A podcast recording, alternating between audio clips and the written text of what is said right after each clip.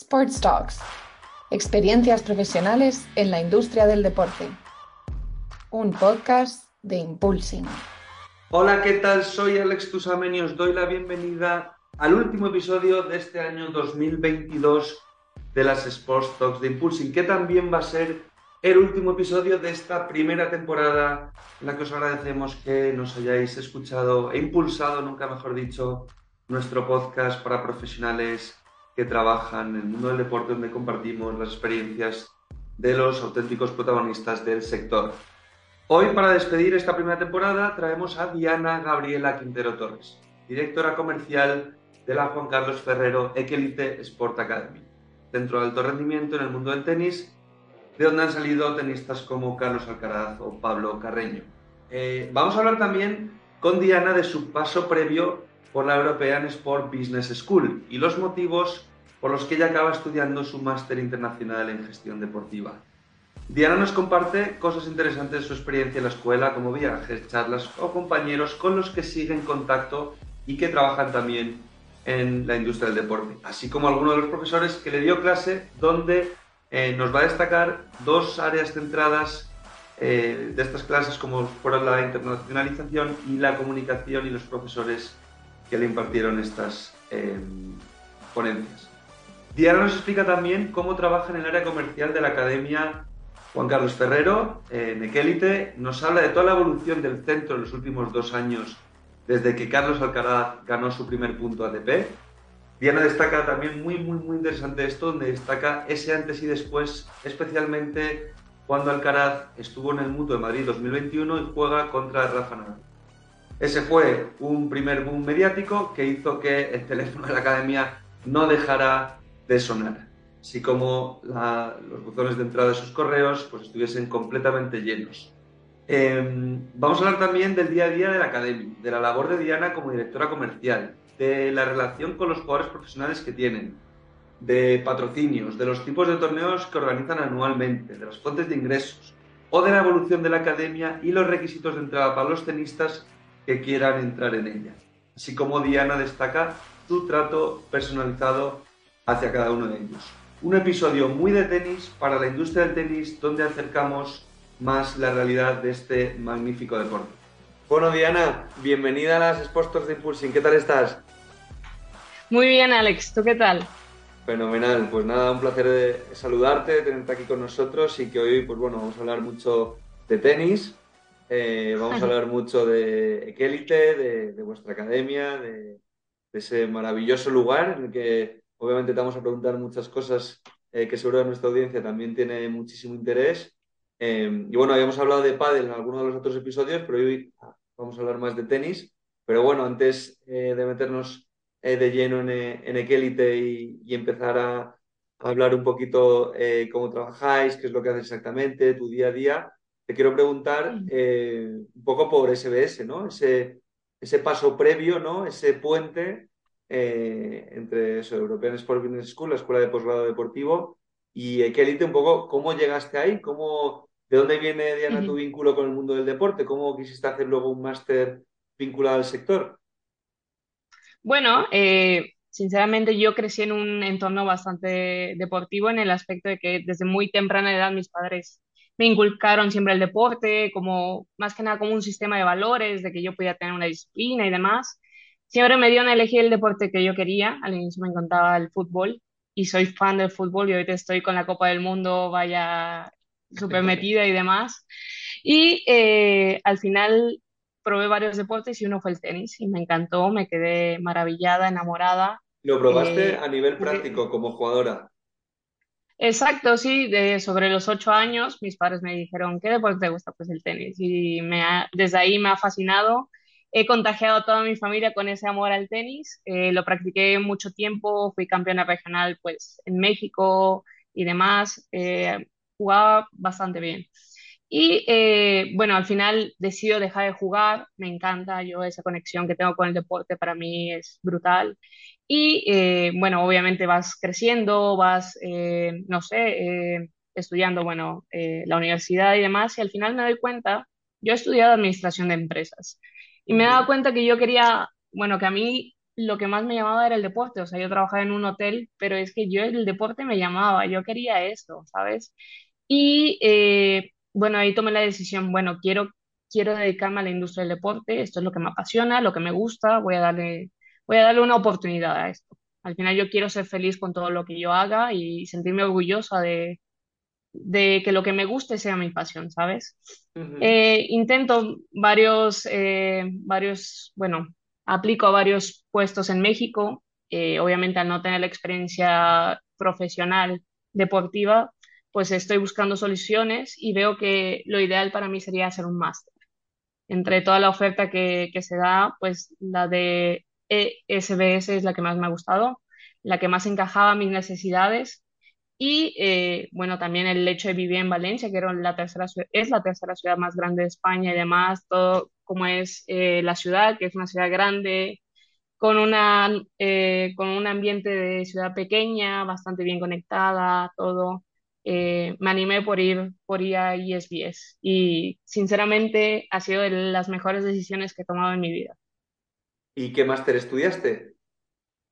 Estudié el máster en Internacional en Gestión Deportiva Al final yo tenía dos objetivos, que era, bueno, siendo de México, que ya, bueno, he hecho una inversión bastante grande para yo poder venir aquí, una intención era, eh, desde luego, que después de esto yo pudiera trabajar en el mundo del deporte.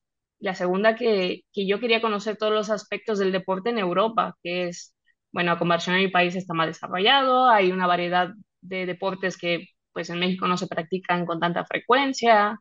Y bueno, al final, a pesar de la pandemia, logré, logré esos objetivos.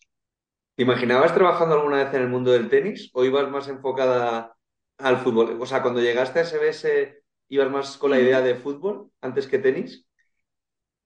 A ver, iba con la idea del fútbol porque al final eh, ESBS, bueno, eh, es trabajo con el Valencia Club de Fútbol, que, que es un máster. Y, y claro, eh, se enfoca, bueno, no, no se enfoca, sino que la mayoría de los ponentes y demás pues pertenecen al Valencia. Y, y a mí me gustaba la idea, a mí me, me encantaba, pero yo veía el tenis como una ilusión. Yo sabía que era algo, es algo más específico, un mundo un poco más pequeño, de cierta manera. Sabía que era complicado, pero me hacía mucha ilusión. Si me preguntas si me lo imaginaba, no me lo imaginaba, sinceramente. Qué bueno. Y de esos profesores que tú mencionas, eh, ¿alguno a destacar? ¿Alguien con que te quedes? Porque al fin y al cabo, como bien dices, son profesionales, ¿no? Que no son profesores académicos, sino personas del sector que te dan las clases. Eh, ¿alguna clase, algún profesor que tú digas, joder, me acuerdo de esto, fue espectacular? Eh, Claro, Sí, sí, me acuerdo, eh, por ejemplo, de José Bonal, que nos daba la clase de internacionalización, y bueno, era bastante dinámica la clase, te hablaba de, bueno, todos los aspectos culturales, como, bueno, él tenía la experiencia de haber ido a China, que como el haber, el haber aprendido chino de pequeño le pudo ayudar a sumergirse en una cultura un poco difícil, eh, el manejarse con, con gente de distintas culturas y demás. A mí me gustó mucho su clase, de, de hecho tengo todavía notas que, que leo y demás de, de clases. Y hay una muy interesante también de Maribel Vilaplana, que era de comunicación. Y eso me ha servido muchísimo, muchísimo, muchísimo. Porque en la actualidad, bueno, tengo que, estoy en un puesto comercial, pues bueno, tengo que eh, hablar con muchos clientes, eh, ir a muchos eventos. Y, el, y, y esa comunicación me ha ayudado, me ha ayudado bastante. y, y qué fue exactamente lo, lo que te contó o lo que os contó en esa clase para que te marcase tanto, si se puede saber? Sí, bueno, yo soy, a ver, eh, estando en confianza, sinceramente soy más abierta y demás, Con gente nueva, pues el acercarme siempre me ha costado mucho trabajo y al final de eso trata mi trabajo. Entonces, eh, al final Maribel nos daba eh, consejos sobre el lenguaje corporal, bueno, eh, movimientos que hay que hacer, demás, el cómo acercarse a la gente, el cómo bueno, nos daba ejercicios de, bueno, algunos poemas, algunas lecturas para poderte preparar, para tu tono de voz, todas Para esas tu pitch, cosas. para tu pitch de ventas, ¿no?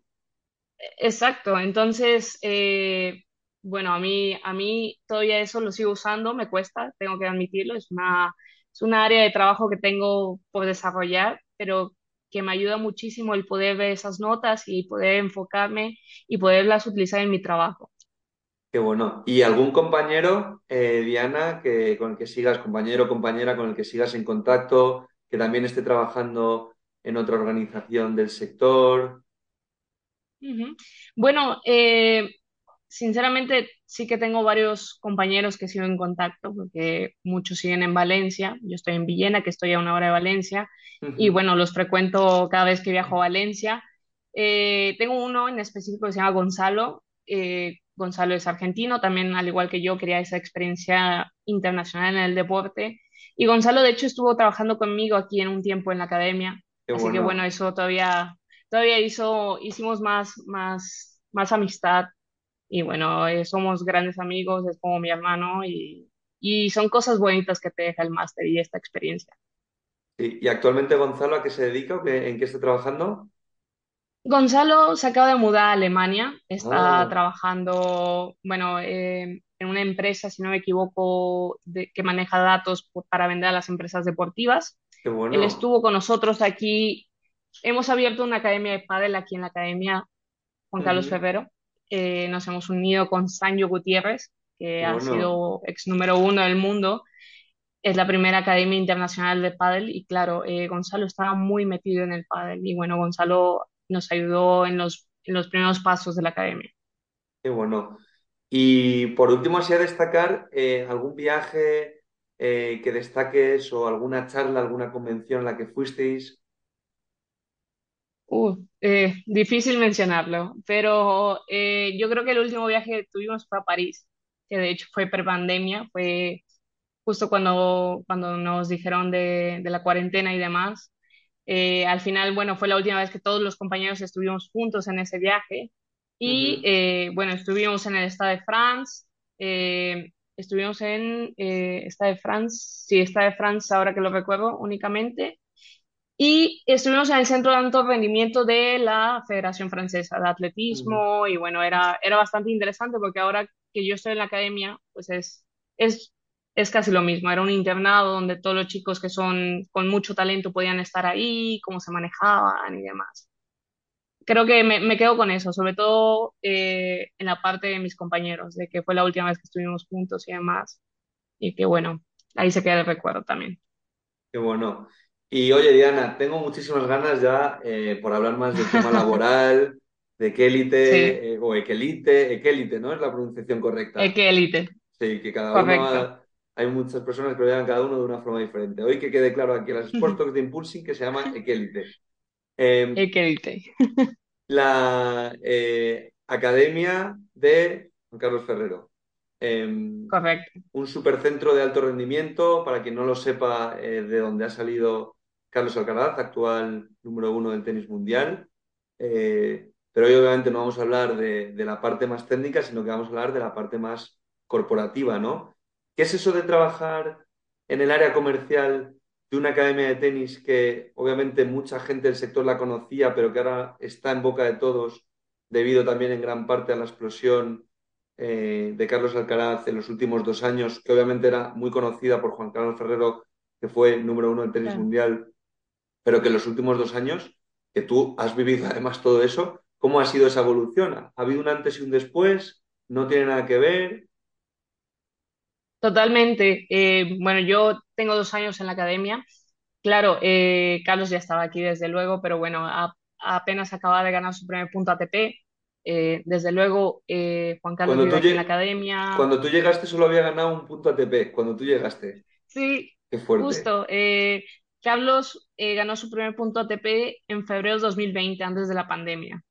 Entonces, bueno, en todo ese tiempo que hubo inactividad, pues Carlos se quedó ahí y tenía su primer punto ATP apenas.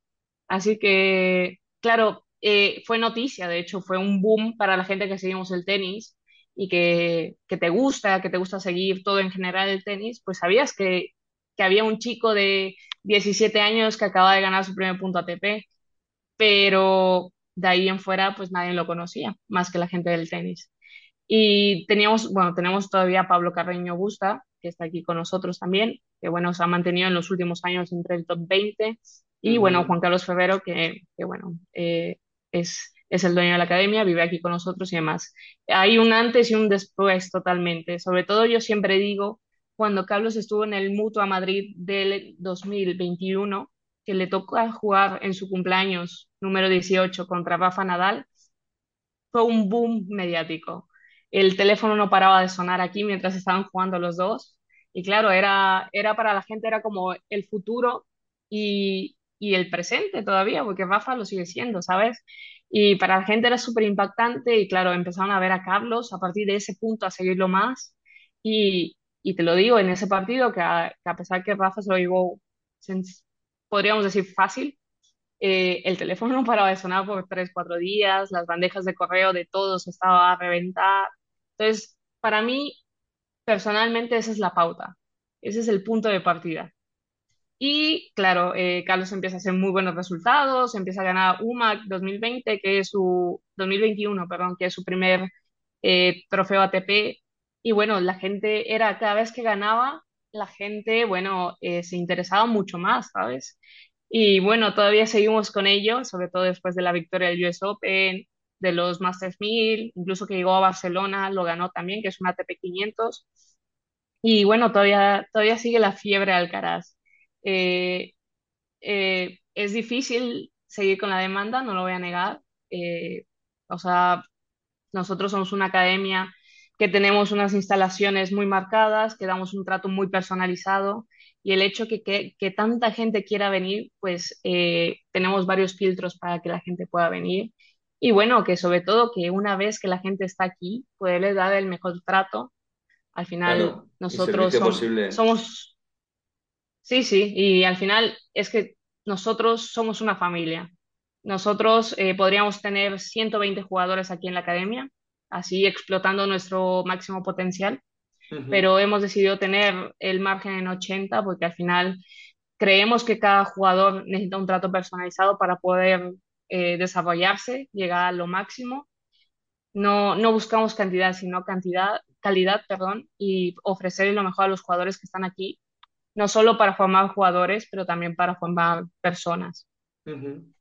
¿Y cómo es eso de cuáles son tus objetivos como directora comercial? Por un lado, que obviamente la academia esté llena, pero eso estamos viendo que ya lo está, incluso Mm. tenéis más gente, pero ¿en qué consiste la labor de un director, en este caso de una directora comercial en una academia de tenis? Sacar patrocinios, sacar obviamente esos eh, tenistas que obviamente pagan una cuota por estar allí. ¿Hay más fuentes de Ujú. ingresos en una academia como la vuestra? ¿Torneos? Sí, bueno, eh, están, bueno, eh, creo que ahora el momento que estamos viviendo es lo que te comento, cuidar a las personas que tenemos aquí, ¿vale? Ujú, Enfocarnos en ellos, porque al final, como tú mencionas, todo el mundo quiere venir aquí, pero perfecto, me parece muy bien, pero lo, lo que importa son las personas que tenemos aquí, darles lo mejor, eh, ofrecerles lo mejor para que puedan llegar a sus objetivos. Creo que, que el cuidar del cliente es muy, muy importante y eh, sí, tenemos otras fuentes de, ingreso, como tú mencionas, los torneos. Organizamos cerca de 25 torneos al año entre profesionales. Tenemos una ATP Challenger que, que es 90, ahora ascenderá, perdón, es 80, ascenderá a 90. Eh, tenemos eh, otros torneos que son de la rama más baja profesional, que se llaman Futures también. Hemos tenido, bueno, estas semanas de hecho tenemos dos Tennis Europe, así que eh, el movimiento que hay en esos torneos es bastante importante para nosotros. Tenemos un hotel rural tanto para padres que quieran venir a visitar a sus, a sus hijos y bueno, para la gente del torneo que es bastante importante. Tenemos un restaurante, una academia de pádel, en sí está, está diversificado prácticamente la academia. Interesante. ¿Y hacia dónde va a evolucionar Equelite, Diana? Eh, ¿qué planes tenéis de cara al futuro? ¿Seguir? eh, ¿vais a construir más espacio, digamos, para eh, traer a más jugadores? ¿pensáis manteneros en ese número? ¿Tenéis idea de nuevos lanzamientos? Sí, bueno, la idea es, es crecer, es obviamente este momento que estamos viviendo da para crecer. Eh, nuestra intención es, de hecho ya estamos trabajando en ello para, para hacer una ampliación dentro de la academia, para aumentar más canchas de tenis. Eh, también a la par de que hay más pistas de tenis, pues tenemos que hacer también más alojamiento para posibles estudiantes que quieran estar con nosotros. queremos ampliar nuestro, nuestro hotel, que solo tenemos 15 habitaciones. Queremos ir ampliando poco a poco, pero no solo en infraestructura, sino también en nuestro, eh, en nuestra, nuestros empleados, perdón, no me salió la palabra. Eh, al final, si nosotros ofrecemos un, un ambiente familiar, no es solo crecer por crecer, sino también tenemos que ir acorde a ese crecimiento y obviamente ir manteniendo ese, eso que estamos ofreciendo a nuestros jugadores, ese trato. Y para ello, obviamente, también nuestro personal necesita crecer, no solo en número, pero también eh, estar más conectados entre todos, tener mejor comunicación. Y esos pasos, que a lo mejor son cosas que son fáciles de decir, son más difíciles de poner en práctica. Eh, la construcción al final es un plano, se planea que en tanto tiempo se pueda hacer, pero bueno, cuidar de tu personal también lleva un trabajo y un proceso. Bueno, ya sabéis que si queréis buscar candidatos en Impulsing, creando la página de Kelite, podéis publicar ahí todos los empleos porque hay ya miles de profesionales en el sector que utilizan la red en el día a día y que seguro están, vamos, estarían encantados de, presentar su candidatura para trabajar en una superorganización como la vuestra. Y Diana, eh, yo claro, yo por ejemplo, mi hermana jugó al tenis eh, toda la vida. Mi hermana eh, llegó a jugar la primera ronda del, del Mutua de Madrid, el profesional, con 17 años, ganó, fue oh, finalista de Orange Ball, fue campeona de Europa cadete eh, y, estudió luego, y estudió luego con una beca en, en Estados Unidos, en, en, Georgia, ¿no? Al fin y al cabo, ella eh, tomó la decisión de irse para allá con una beca y, y bueno, yo, yo estaba muy he visto un poco eh, lo que es el mundo del tenis, un mundo muy, muy complicado, como dices tú, es, es un sector todavía más nicho, más pequeño, de hecho decías el tema de Carreño, que lleva siendo top 20 los últimos cinco años. Eh, y, bueno, parece que obviamente todo el mundo habla de Alcaraz y Nadal, pero claro, es que estamos hablando de un top 20 de miles y miles de tenistas, que para mí es algo brutal estar en el top 20 de, un deporte como el tenis. Eh, pero claro, el, tenis, como dices tú, e, es un deporte muy diferente, ¿no? Porque eh, al fin y al cabo la gente normalmente a escala global conoce el top 10 es muy complicado llegar a, fases finales eh, y sobre todo pues a, rondas ya de cuartos de final en adelante. ¿Tú has notado mucha diferencia en tu experiencia en el sector trabajar en tenis, a ver cómo funcionan eh, otros deportes como por ejemplo hablábamos el fútbol? Eh, ¿cuál, ¿cuál, es para ti la complejidad del tenis, ya no solo como atleta, sino a la hora de, trabajar como estás trabajando tú tan de cerca con deportistas profesionales o en una academia profesional de alguna forma hablando? Bueno, yo creo que fuera de lo deportivo, que también influye, es por ejemplo la vida de un tenista. Eh, imagina que hay un jugador que es bastante bueno y toda la atención va dirigida a ese solo jugador. Todo gira alrededor de él, toda la atención, todas las necesidades. Eh, a mí me encanta el tenis, yo, yo creo que es un bello deporte, pero viviéndolo desde este punto de vista, a veces creo que es un poco, un deporte un poco egoísta. Y no lo digo en el mal aspecto, sino porque al final eh, el jugador crece, pues sí, pensando que es el centro de atención, que, que lo es en, en, ese momento, y, y va centrado en eso y a veces crea ciertas actitudes en el jugador y en su entorno que son bastante exigentes. Entonces, bueno, eh, es un deporte más selectivo, eh, creo que eso, eso lo complica, bueno, no lo complica, lo diferencia mucho a comparación del fútbol, que es un deporte más masivo, es un deporte de equipo. Eh, ¿Y os afecta a vosotros eh, eso, os afecta a vosotros eso más en la gestión? Bueno, al final, si das un trato personalizado, eh, muchas veces, a ver, no, es, es difícil a veces satisfacer la demanda del cliente por, por la misma razón.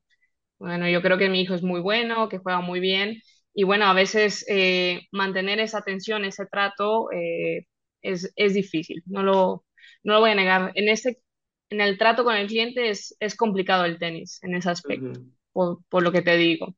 En cambio, el fútbol, bueno, creo que, que es bastante diferente, sobre todo si en un deporte de equipo, eh, sí puede ser bueno, pero bueno, siempre tienes más oportunidades de poder encajar en alguna liga, en algún, en algún cierto equipo, en algún otro país incluso. Y el tenis al final es, es una sola liga mundial y puede ser muy bueno, pero puede ser, sí, puede ser el mil del mundo y tener un talento impresionante. Entonces, bueno, es un deporte difícil. Yo lo adoro con toda mi alma, pero es un deporte selectivo y complicado.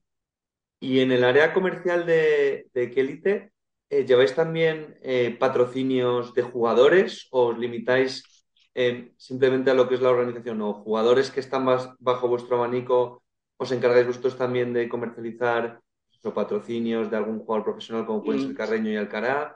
¿O solo, solo puramente el centro?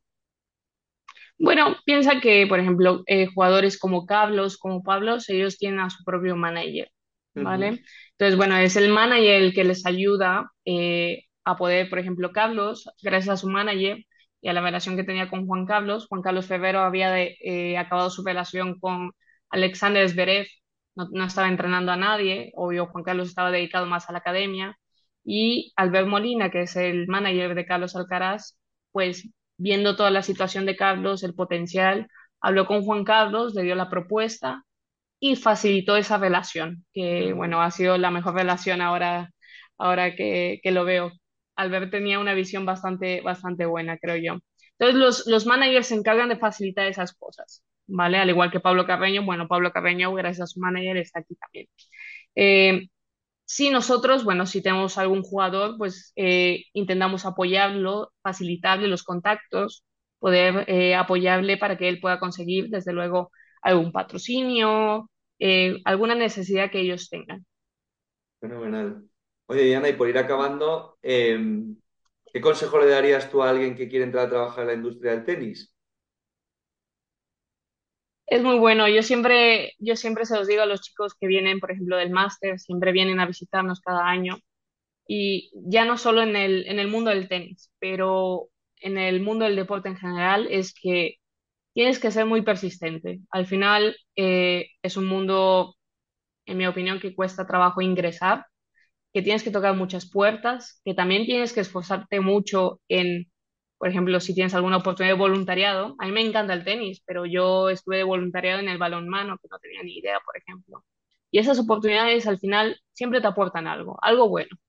Entonces yo mi consejo es siempre ir tocando puertas, ir tocando puertas, muchas abrirán, a lo mejor ninguna se abrirá, pero si tú sigues tocando alguna, seguro que se abrirá. Y en el mundo del tenis es así, si, si a ti te encanta el tenis y, no sé, estás en un club, por ejemplo, pues siempre habrá algo que hacer, a, lo mejor poder apoyar en un torneo, por más pequeño que sea, eh, ayudar en la organización de algún evento dentro de tu club. Son cosas que dices, pues son mínimas, no es un ATP, pero hombre, te aporta, te aporta. Y, y siempre tomar esas pequeñas oportunidades te puede, te puede aportar mucho y sobre todo que alguien te puede ver ahí. A lo mejor alguien del ATP está ahí y dice, bueno, este chico tiene mucho talento, ¿por qué, no lo invito a, participar o a trabajar con nosotros, sabes? Todo, todo es cuestión de persistencia, creo yo. Qué bueno. Y un consejo, siempre preguntamos, para, cerrar el episodio, eh, preguntamos qué consejo le darías a tu yo de hace 10 años. Algo eh, que le destacarías, aparte de ser persistente, que eso se lo recomendarías a gente que quiere trabajar en el mundo del tenis o lo del tema de los voluntariados en eventos eh, y en torneos de tenis, que eso es muy, muy, muy interesante? Wow, eh, pues no lo vas a creer, pero yo creo que le diría lo mismo. Al final, le diría, toma todas las oportunidades que puedas, aprovechalas al máximo, ¿vale? Involúcrate en todo lo que puedas, a nivel deportivo, claramente y ten paciencia, ten paciencia. Al final es eh, prepararse, trabajar, tomar oportunidades y persistir, creo yo. Fenomenal. Pues Diana, es súper interesante. Yo creo que hoy nos queda a todos más claro cómo trabaja Equelite, en qué consiste vuestra labor, la relación que tenéis con los jugadores, eh, cómo es el día a día eh, de vuestra academia y, y, nada, os deseamos muchísima suerte. Esperamos que Carlos también se mantenga en el, número uno mundial, llevando también la marca Equelite por cualquier lugar del mundo y, haciéndose explotar como habéis hecho estos últimos dos años. Y a ti desearte la mayor de las suertes y, agradecerte que hayas pasado un ratito con nosotros. Muchas gracias, Alex. Me siento, la verdad, muy, muy honrada de, poder estar aquí. Te lo agradezco bastante por la, por la oportunidad, que, que, la gente pueda conocer un poquito de Kelite por dentro y muchas gracias por la invitación. Muchísimas gracias a ti. Nos vemos pronto.